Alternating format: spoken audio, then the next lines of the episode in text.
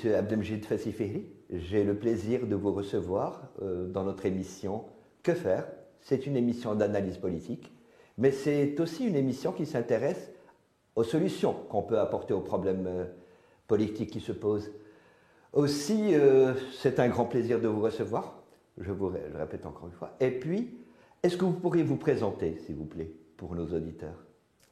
Bonjour, tout d'abord, je suis très heureux également d'être ici euh, parmi vous et je tiens à vous féliciter pour cette émission qui apporte vraiment une, valeur ajoutée au, paysage euh, médiatique digital. Et je vous souhaite toute la, continuité et, un grand nombre d'invités, Inch'Allah. Alors, je suis Abdelmjid Fassiferi, je suis élu de la circonscription de Fès Nord au Parlement élu le 8 septembre dernier euh, dans le cadre des élections euh, législatives. Et je suis membre de la commission euh, enseignement, culture et communication à la Chambre des représentants. Première question, la plus évidente.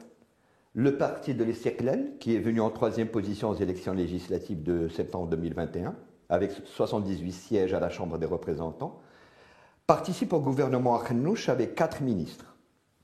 Alors, comment ça se passe, le retour du parti de l'exécutif, qu'il avait quitté en mai 2013 Est-ce que les conditions, cette fois-ci, sont meilleures que celles qui prévalaient auparavant? Alors, tout d'abord, le, parti d'Istiklal, euh, il se présente aux élections pour gagner. C'est-à-dire, il a dans son ADN de toujours être euh, dans, les, premiers. Et donc, on s'est préparé euh, pour ces élections dans cette optique-là.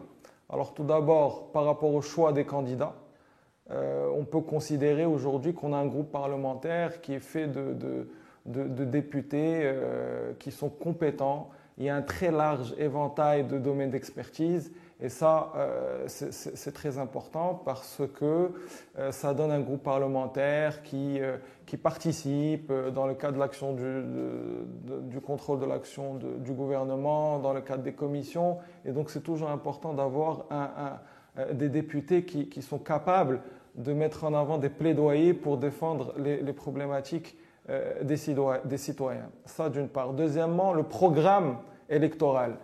Et c'est toujours important de le souligner. En fait, le, parti de euh, a, fait, son programme. Euh, son programme a été fait par ses propres cadres. Alors je sais qu'il y a plein de gens qui ne font pas vraiment la différence parce qu'ils voient les, différents programmes des partis politiques et pensent que c'est la même chose. Mais c'est important de souligner qu'un parti qui est, capable d'avoir ses cadres euh, qui font le programme euh, électoral, ben, ce n'est pas comme un parti qui va appeler des boîtes de conseil, etc. Donc c'est très important, le parti d'Istiklal a des cadres et c'est toujours essentiel de le, de, le, souligner. Entre parenthèses, il faudra excuser l'opinion publique. Lorsqu'on lit les programmes, on se dit qu'en fin de compte, ça se ressemble. Hein. Pas tout à fait. Si vous lisez le, le, programme du parti d'Istiklal, vous allez trouver qu'il y a un côté euh, euh, c'est-à-dire qu'on n'importe pas des idéologies, euh, que ce soit de, l'Occident ou de l'Orient, mais le parti de l'Istiklal est imprégné d'une idéologie maroco-marocaine. Et donc ça a sa propre touche euh, qui est, très importante. Alors par rapport à la, participation du parti au gouvernement, effectivement, on est représenté par quatre, par quatre ministres. Alors certaines personnes ont pu, certains militants ont pu un peu euh, ont été déçus ou ont, un peu euh, critiqué. Moi, je pense qu'il faut d'abord attendre la nomination des secrétaires d'État, tout d'abord, pour avoir une, vision complète et, définitive. Et aussi, il faut savoir que cette majorité euh, gouvernementale, elle s'est composée à l'échelle locale, régionale et gouvernementale, et pas que gouvernementale seulement. Et donc, si on prend par exemple à l'échelle des régions, le parti a, hérité de la présidence de la région de Casablanca, qui est une région, comme tout le monde le sait, et qui est, très, très, très grande, très importante, très puissante, euh, première ville économique. Et donc, euh, le fait d'avoir eu la présidence de cette région en soi, euh, c'est quelque chose de très important, plus le fait d'avoir aussi présidé la seconde chambre du Parlement. Et donc, si vous prenez tous ces éléments, je pense que le, parti de l'Istiklal a, une, représentation qui est tout à fait honorable. Donc vous voulez dire que le parti de l'Istiqlal a une double vision, qui est à la fois de dimension nationale et de dimension locale. Et ce, ce sur quoi vous avez cédé, ou disons, ce à quoi vous avez renoncé sur le plan national, vous l'avez récupéré sur le plan régional. Ça vous donne plus d'impact, plus de, possibilités sur le plan régional. Ça a été une vision d'ensemble en fait. Et d'ailleurs, je tiens à préciser une chose, parce que certaines personnes critiquent ce qu'ils appellent une mainmise de la majorité gouvernementale sur le gouvernement, les régions, les, communes, etc. Moi, au contraire, je trouve que c'est une très bonne chose, parce qu'on sait très bien que dans des expériences euh, passées, euh, souvent il y avait des bâtons dans les roues juste parce que la présidence de la commune, par exemple, avait une couleur politique et qui était différente de la couleur du, ministre, etc. Et donc, les projets n'aboutissaient pas à cause de, à cause de, de, de, de politique euh, politicienne. Alors là, avec une majorité qui au niveau du gouvernement, des régions, des communes, c'est un gage d'efficacité et de rendement. Et donc, à, ce niveau-là, euh, le, le, le, gouvernement n'aura plus du tout d'excuses pour ne pas euh, réussir à, mettre en avant des projets structurants pour les citoyens. Disons que dans le cadre de l'alliance entre le RNI, le PAM et le Parti de l'Istiqlal, comment en fin de compte se déploie l'activité du groupe parlementaire pour l'unité et l'égalitarisme dont vous faites partie? Jusqu'à quel point un député circlalien parvient-il à mettre en concordance son engagement vers ses électeurs et la discipline partisane dans le cadre de l'alliance gouvernementale? Alors ça, c'est un débat qui, qui, est toujours présent parce qu'effectivement, euh, le, député euh, représente un parti politique qui a une ligne politique, mais en même temps, le député a des convictions qui lui sont propres. Et troisièmement, il représente une circonscription euh, avec une population des, des, citoyens qui, eux aussi, ont des points de vue et des positions par rapport à, à un certain nombre euh, de points. Et donc le député doit réussir justement à gérer entre ces trois éléments pour être le plus cohérent et le plus objectif possible. Justement, on voudrait que vous nous parliez de cette alchimie. Tout à fait. Alors, Comment arriver à équilibrer entre le, le, la discipline partisane qui est doublée d'une alliance gouvernementale, c'est-à-dire, en fin de compte, il n'y a pas que la discipline du parti Circlal. Il faut aussi y intégrer celle du PAM et celle du RNI. Et, en même temps, vous devez répondre à vos électeurs qui ont, qui ont leurs propres attentes. Tout à fait. Alors, au niveau. Au, alors, en fait, c'est très simple. En tout cas, c'est comme ça que je fonctionne. Euh, euh, s'il y a de la démocratie au sein du groupe parlementaire, il y a toujours, et c'est ce qui se passe euh, au sein du groupe PI à la Chambre des représentants, il y a toujours un débat avant de prendre une décision. Et donc, dans le cadre du débat, du débat du groupe parlementaire, vous mettez en avant votre point de vue, vous défendez vos opinions, etc. Mais ensuite, s'il y a un vote, évidemment, c'est la démocratie qui l'emporte et vous vous alignez sur, euh, sur le, le, vote et l'issue du vote. Maintenant, il y, a certains, il, y a certains, il y a certaines thématiques qui sont très importantes. Ce sont des thématiques, par exemple, sociétales. Ou, etc. Et là, il est très important, et je, le, dis de, manière très très euh, claire, il est très important de rester fidèle à ses convictions. Et jusqu'à, pourquoi pas, éventuellement voter de manière différente euh, dans le cadre du vote en, assemblée plénière. Et je tiens à rappeler qu'il y a beaucoup d'expériences dans des démocraties à l'étranger où le vote du député est sacré. Et quand, un député vote de manière différente, ça n'est pas considéré comme un blasphème ou comme une provocation euh, par rapport à son, à son groupe. Non. Les gens respectent ça parce qu'ils savent que le député est quand même élu. Il est élu et donc il a une légitimité populaire. Et cette légitimité populaire lui confère le droit de voter en son âme et conscience. Et donc voilà, c'est comme ça que je fonctionne. Donc, vous, donc vous pensez qu'un député, un élu, est d'abord redevable envers ses électeurs. C'est-à-dire la primauté revient d'abord à, leurs attentes. La primauté revient à la nation. Parce que le député n'est pas un député du peuple, c'est un député de la nation. D'ailleurs, si vous regardez la, la Constitution, c'est Naïb Umma. Et député de la nation, qu'est-ce que ça veut dire? Ça veut dire que vous agissez en fonction de ce que vous pensez être la bonne chose pour la nation et pas nécessairement ce que pense le, peuple, parce que vous n'êtes pas élu du peuple, vous êtes élu de la nation. Donc ça dépasse, ça dépasse encore plus euh, les autres considérations. Ah, effectivement, c'est une approche euh, qu'on n'a pas l'habitude d'entendre, mais c'est vraiment effectivement intéressant. Cette approche d'abord euh, de, de, devoir envers la nation d'abord, c'est-à-dire que c'est une approche plus raisonnable, plus pragmatique. Et ça nous permet d'enchaîner sur une troisième question qui intéresse énormément l'opinion publique nationale après deux années de, crise sanitaire. C'est la gestion de, cette crise sanitaire. Et je ne parle même pas de ce, ce qui s'est fait au cours des dernières années, mais surtout de ce qui se fait maintenant. À votre avis, est-ce que le tour de vis que le gouvernement est en train de donner en ce moment, euh, concernant le pass sanitaire, la, troisième dose vaccinale, etc. Et ce, parallèlement, alors que d'autres pays, en Europe et ailleurs, en Amérique latine, sont en train de réduire, si ce n'est de, supprimer leurs mesures restrictives? À votre avis, cette gestion qui se fait actuellement, jusqu'à quel point est-elle pertinente? Alors tout d'abord, il n'y a pas de recette miracle. Hein. On l'a bien vu avec cette, euh, pandémie. Euh, pratiquement tous les pays euh, du monde ont eu à un moment donné des protestations de la part de la population parce que voilà, c'est quelque chose de nouveau qui nous a attaqué d'une manière très brutale et donc il a fallu comme ça devoir gérer cette pandémie en prenant en compte, à mon sens, un premier élément qui est la, santé du citoyen, d'accord? Il y a un deuxième, élément qui est le, niveau ou la qualité du système sanitaire euh, du, pays dans lequel on, se trouve. Et puis le troisième élément, c'est évidemment les conditions économiques euh, de la population. Et donc, encore une fois, c'est une alchimie aussi. Il faut savoir gérer entre ces trois éléments. Pour le Maroc, on connaît le niveau du système sanitaire que l'on a. Donc, il y a quand même une crainte que les hôpitaux soient très vite débordés.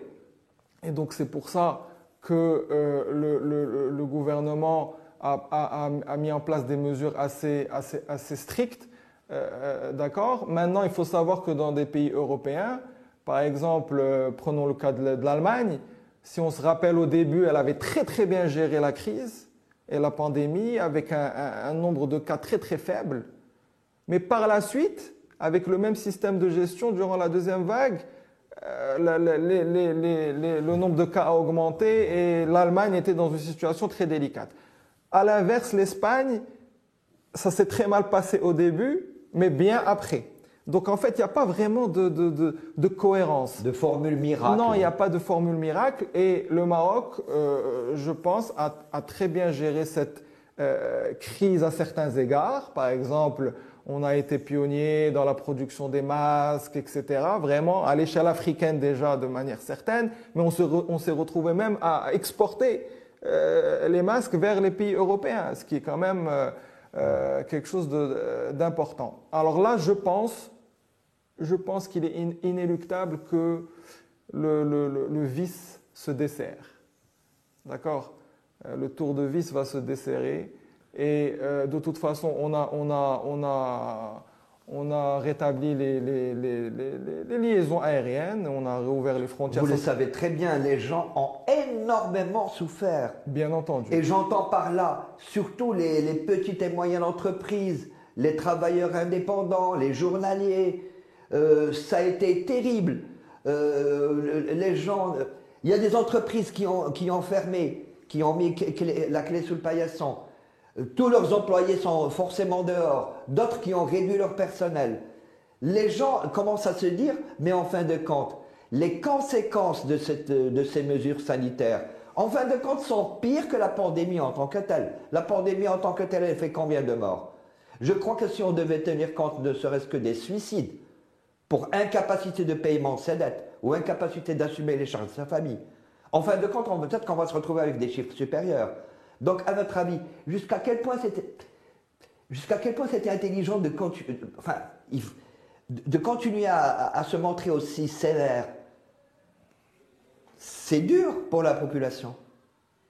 Alors, je suis très bien placé pour le savoir, effectivement, parce que je suis élu de la ville de Fès. Et Fès, il y a beaucoup, beaucoup d'artisans. Et donc, euh, je sais très bien, ils, ont, ils, ont, ils, vivent, ils vivent un calvaire, une crise économique sans pareil. Euh, maintenant, je pense qu'il est difficile de voir euh, l'effet direct d'une pandémie sur la population et sur leur santé et, et de ne rien faire. C'est-à-dire savoir que quelqu'un qui pourrait être touché par la pandémie et qui pourrait mourir, on est obligé en tant qu'État et que gouvernement de faire quelque chose pour le sauver. Alors bien entendu, il y a des conséquences, mais on ne peut pas juste dire écoutez, les conséquences seraient potentiellement plus graves, donc laissons les gens mourir et prenons en compte seulement euh, les conséquences. Je pense que éthiquement, c'est difficile. D'ailleurs, Donald Trump l'a fait aux États-Unis. Et je pense que ça lui a coûté son élection parce qu'au final, euh, les, cas ont, augmenté de manière fulgurante et il s'est retrouvé dans une, dans une impasse avec la population américaine. Donc je pense qu'il est difficile de, réfléchir comme ça. Non, l'État a bien fait de vouloir euh, prendre, en, prendre en compte les citoyens euh, face à la maladie et face à la pandémie. Comme je vous l'ai dit, vu qu'il y avait des changements qu'il était difficile d'anticiper, bien entendu, ben voilà, c'était c'était pas par pas à pas. Il fallait s'adapter. Il fallait s'adapter. Maintenant, je pense qu'on voit le bout du, du, tunnel et que les choses vont s'améliorer euh, très rapidement. Mais entre parenthèses, c'est peut-être c'est aussi le moment où la population marocaine ou l'opinion publique nationale a commencé à se, à se, poser des questions sur la pertinence de la gestion du secteur de la santé avant la crise. Pendant longtemps, est-ce que le Maroc a suffisamment investi dans son secteur de la santé? Est-ce qu'on s'est posé la question qu'un jour qu'on pourrait se retrouver justement face à une situation pandémique comme celle-ci. Et dans nos actuels, notre actuelle loi de, finances, est-ce que vous pensez qu'il y a ce début de, de prise de conscience que le secteur de la santé, aussi coûteux peut-il être, les investissements qu'ils nécessitent, en fin de compte, il arrive à un moment où on se rend compte qu'ils sont, euh, sont corrects, qu'ils sont pertinents, qu'ils ont, qu'ils ont été faits au moment où il, fallait le faire. Parce qu'au dernier moment, on ne peut plus rien. Bon, alors comme je vous l'ai dit, qui aurait pensé qu'on serait frappé par une pandémie d'une telle ampleur? Honnêtement. Donc, bon, c'est une leçon pour l'avenir, d'accord? Et je pense que beaucoup de pays ont retenu la leçon. D'autre part, le, plus important dans le système de, santé, c'est bien sûr les investissements, mais c'est surtout le capital humain. Et on a, on a un manque en médecins, par exemple. Et un médecin, ben, écoutez, il faut le former, ça prend du temps, c'est au moins 10 ans de formation. Euh, et donc tout ça, ça ne peut pas se faire du jour au lendemain. Donc je pense que le gouvernement a très bien, euh, a très bien retenu la leçon et qui va faire en sorte que le Maroc soit prêt dans les années à venir à toute, euh, toute situation comparable à, une pandémie ou autre d'ailleurs, puisqu'il n'y a pas que les pandémies. Enfin, quelquefois, on se demande si les gens s'intéressent à l'histoire, parce que des pandémies, l'histoire de, l'humanité, on est bourré. L'histoire du Maroc, on est bourré. Euh, euh, juste avant euh, l'instauration du protectorat, il y a eu je ne sais combien de, suites de pandémies, euh, d'épidémies qui, ont eu lieu au Maroc. Donc, normalement, je crois qu'avec une certaine conscience historique, on devrait pouvoir, on devrait se dire que ça arrive. Les, épidémies, c'est quelque chose de, courant. Et en fin de compte, on a eu trois ou quatre épidémies avant celle du coronavirus, celle du H1N1. Et donc, oui, mais bon. Alors, je vais juste réagir par rapport à ça. Alors, effectivement, il y a eu des, épidémies, mais qui sont toujours restées à l'échelle régionale ou à l'échelle continentale. Euh, et donc, le Maroc a réussi, euh, a réussi à gérer. Euh, vous faisiez référence à H1N1, grippe aviaire, etc. Oui. Mais ça, c'est une, une pandémie mondiale. Et c'est une pandémie mondiale avec des variants à chaque fois nouveaux qui apparaissent et avec ce problème de, de, de, mobilité des gens. Et donc, on ne sait jamais quand ça s'arrête. Il suffit qu'il y ait un cas qui rentre pour que ça relance toute la, tout, tout, tout, le virus. Donc, c'est d'une difficulté qui est, qui est quand même euh, supplémentaire.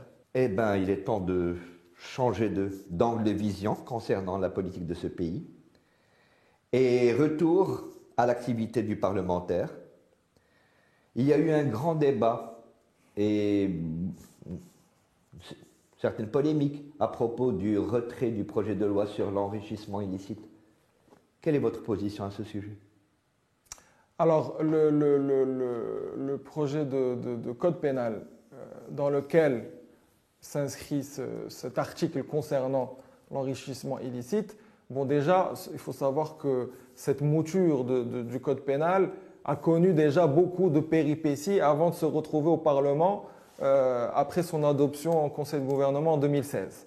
D'accord? Et il faut aussi euh, souligner que depuis qu'il est au Parlement euh, en 2016, il végète en fait au Parlement. C'est-à-dire qu'il n'y a jamais eu de, ni de réunion, ni de, ni de commission autour de ce sujet. Donc c'est un, un, un, un, projet de loi qui végétait au Parlement sans sans, euh, sans aucune euh, évolution. Il n'avait jamais été débattu en commission Non, non, non, pas du tout. Jamais Non, parce que les, les composantes même de l'ancien gouvernement n'étaient pas d'accord euh, sur certaines dispositions, certains voulaient des dispositions moins sévères, certains voulaient d'autres éléments, donc ils n'ont jamais été vraiment, vraiment d'accord. Bien, aujourd'hui, quelle est, quelle est le, le, la, la position du gouvernement? La position du gouvernement dit, tout d'abord, c'est constitutionnellement permis de retirer un texte, d'accord C'est pas quelque chose d'illégal ou de, d'accord Premièrement, deuxièmement, ils disent critiquez-nous si jamais on retire ce texte et qu'on ne le ramène pas. Et effectivement, là, ça sera une, une, voilà, une marche arrière par rapport à un texte qui est fondamental. Le gouvernement, et c'est en fait un engagement, qu'est-ce qu'il dit? Il dit on va retravailler ce texte pour que ce soit le fruit de cette nouvelle coalition. Et on va le ramener au, Parlement. Donc moi, a priori, je n'ai pas, euh, je, n'ai pas de, raison de mettre en, cause cet engagement du, gouvernement. Ben, je vais attendre qu'ils fassent, euh, ce qu'ils ont dit. Et de toutes les manières, croyez-moi que le groupe du Parti des si jamais ce texte n'est pas remis, euh, redéposé au Parlement, sera le premier à, critiquer, à dire que c'est pas normal. Mais en attendant, euh, laissons-leur le, bénéfice du doute. C'est un engagement de leur part.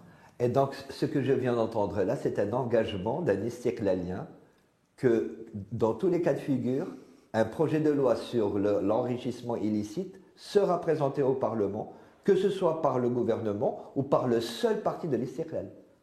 Bien entendu, mais encore une fois, je vous dis, il n'y a aucune raison pour que le gouvernement ne ramène pas ce texte. Alors, il y a une, euh, je sais qui pense à éventuellement faire un projet de loi spécifique que pour l'enrichissement illicite.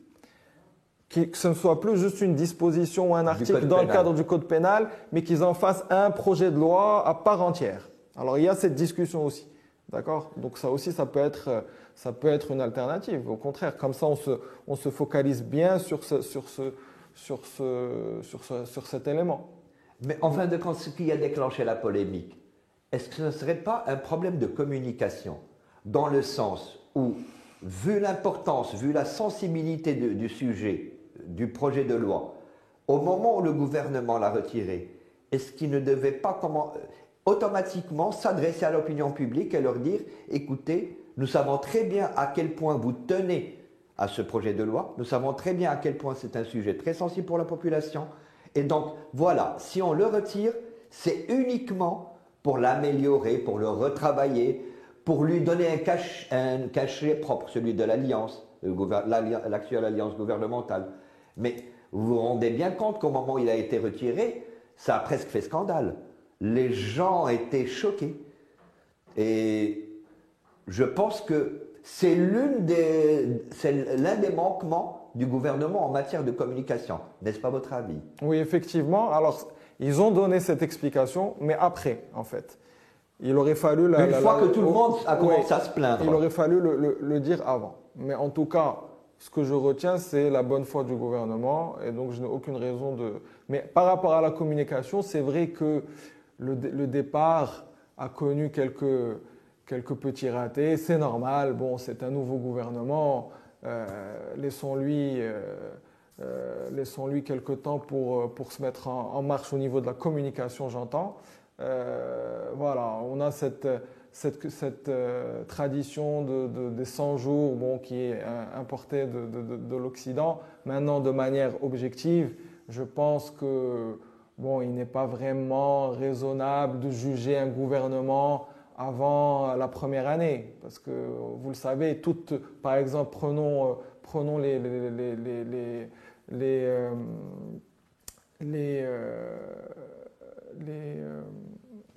les décisions d'ordre économique. On sait que entre le temps qui entre une décision économique et l'effet de cette décision économique sur le concret de la vie quotidienne des Marocains, il y a au moins deux ans.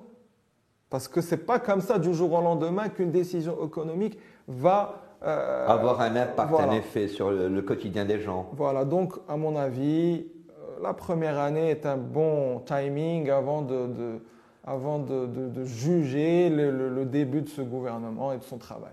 Mais permettez-moi de vous préciser quand même qu'en matière de politique, un dirigeant politique a quand même besoin, ne serait-ce que donner cette impression, enfin, entamer un chantier ou un, projet qui puisse redonner l'espoir aux gens. C'est vrai que, bon, il faut bien attendre au moins une année avant de, pouvoir juger le travail du gouvernement. Mais à votre avis, est-ce qu'il commence à donner des signes positifs concernant le sens dans, lequel il veut aller? Oui, moi je pense que oui. Il y a beaucoup d'éléments euh, qui sont mis en avant par le gouvernement et qui montrent qu'ils veulent aller et même aller vite. Si on prend par exemple le, programme Aourash, ben, ça a déjà démarré là en janvier.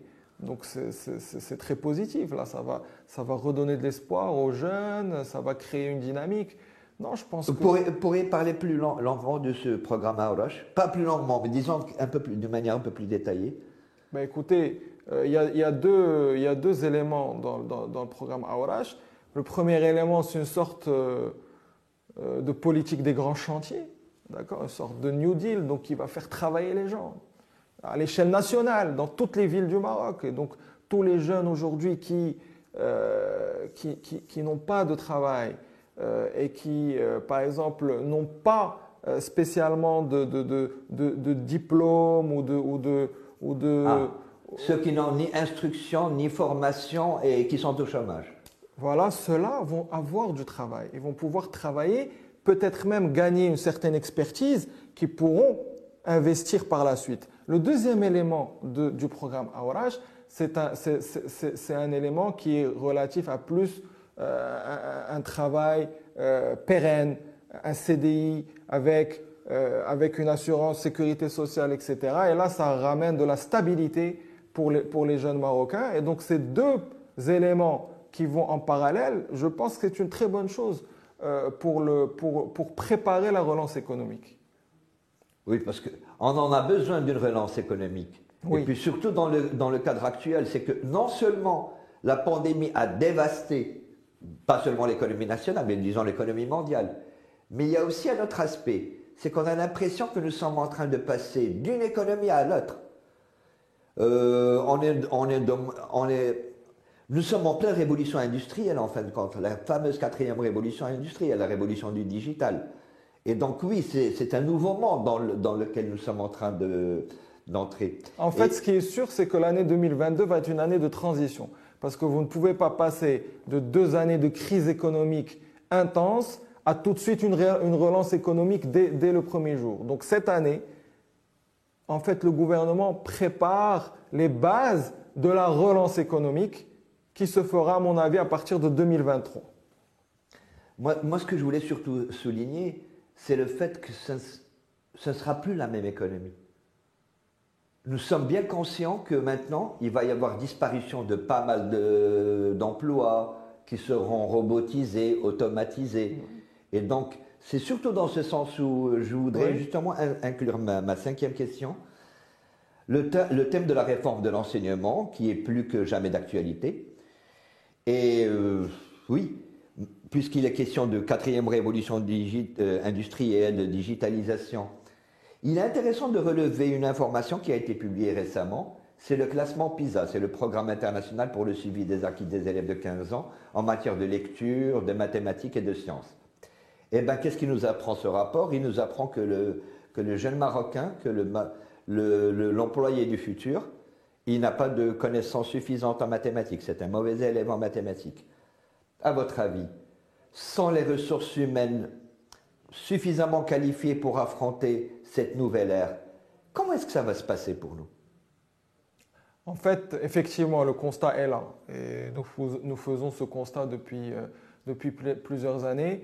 Et justement, je pense que les mesures qui ont été prises par le gouvernement, l'actuel gouvernement, notamment baisser à l'âge de 30 ans la possibilité d'accéder aux métiers euh, de, de, de, l'éducation et de, l'instituteur. Ah ben justement, là vous êtes en train de soulever un sujet très épineux qui, qui a énormément euh, créé de polémique, cette histoire d'âge limite de 30 ans. Tout à fait, je trouve que c'est une très très bonne mesure.